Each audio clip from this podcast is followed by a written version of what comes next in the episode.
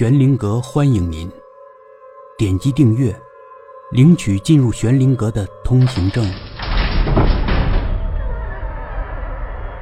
独角大盗第三集，田飞又观察了一下四周，他还是看不出来谁跟这小孩子是一伙的，是谁让这孩子这么胆大妄为？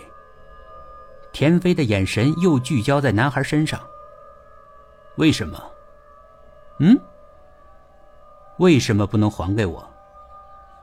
男孩咯咯笑起来。因为我已经把钱还给他本来的主人了。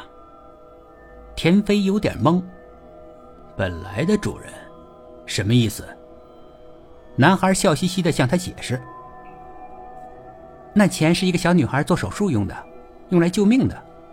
那个女孩前世做过挺大的善事。”命不该绝，所以我就把钱还给了他。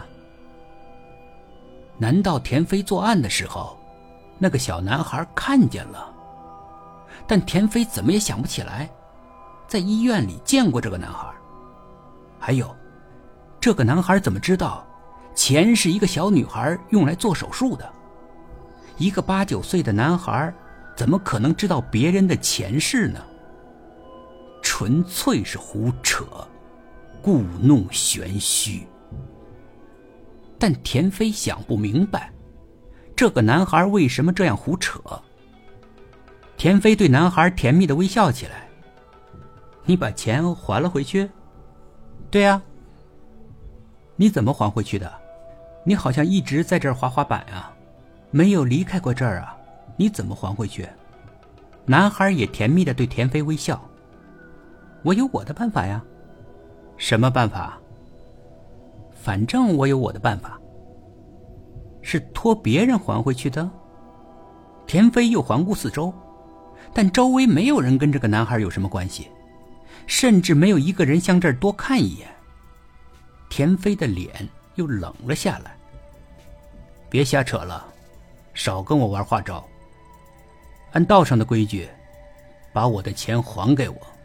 至少，我该得到我那一半。男孩不置可否。按规矩来，否则，别怪我不客气。田飞阴沉的说。男孩的好心情似乎并没有受到什么影响。你摸摸我的兜。什么？我兜里有个东西，你摸摸呗。男孩举起右手，这样，他右边的夹克的兜就露了出来。田飞有些犹豫，男孩却爽朗的笑着：“没事儿，不会有什么危险的。”田飞充满了厌恶，但他还是用左手碰了碰男孩的右兜，兜里有个硬邦邦的东西，拿出来。田飞却一动不动。你到底想搞什么鬼？男孩笑嘻嘻的：“你把我兜里的东西拿出来吧，拿出来你就明白了。”田飞迟疑了一小会儿，后来，他还是把男孩兜里的东西慢慢掏了出来。原来是一把泥巴捏的手枪。但田飞却脸色大变。他认识这把泥巴枪，是小时候镇上的一个老头捏的。虽然是泥巴枪。但很精致，打磨的很光，黝黑发亮。田飞花了一块钱才买了回来。但只是一个中午，放在书包里的枪就丢了，不知道是被谁偷走了。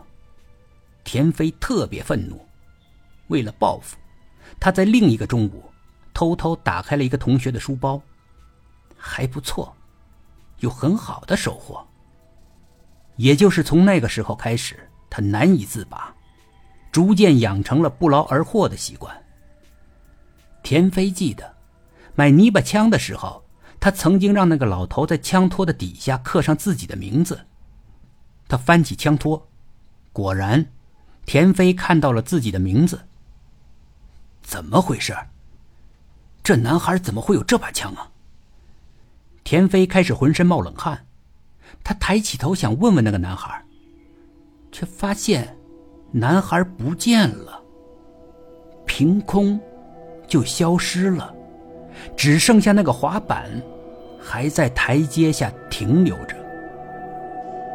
田飞把滑板、泥巴枪带回了租住的房间，他再也没有重操旧业，他打算金盆洗手。老家是没办法回了，他在老家是声名狼藉，那么就留在这个城市吧。这些年，田飞有点积蓄，他打算找个地方开个小超市，就这么把生活安顿下来，或者再找个女人做老婆。